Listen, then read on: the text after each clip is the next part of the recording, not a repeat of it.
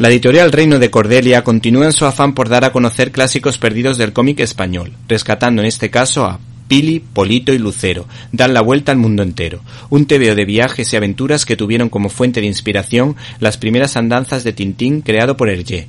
Los dibujos corresponden a Augusto Fernández Sastre, que participó en programas infantiles de Unión Radio. Tras la guerra, este hombre de ideología republicana fue internado en Francia en un campo de concentración hasta que logró exiliarse a Nicaragua, lugar en el que se dedicó a dar clases de dibujo. El guion corresponde a un periodista de apellido ilustre como Carlos Caballero Gómez de la Serna, y es que las andanzas de ese niño, esa niña y su perro tuvieron su origen en un programa infantil que se escuchaba en Unión Radio y que posteriormente Tuvo su cómic en la revista Ondas entre 1932 y 1934 y su álbum en 1935. ¿Te está gustando este episodio? Hazte fan desde el botón Apoyar del podcast de Nivos.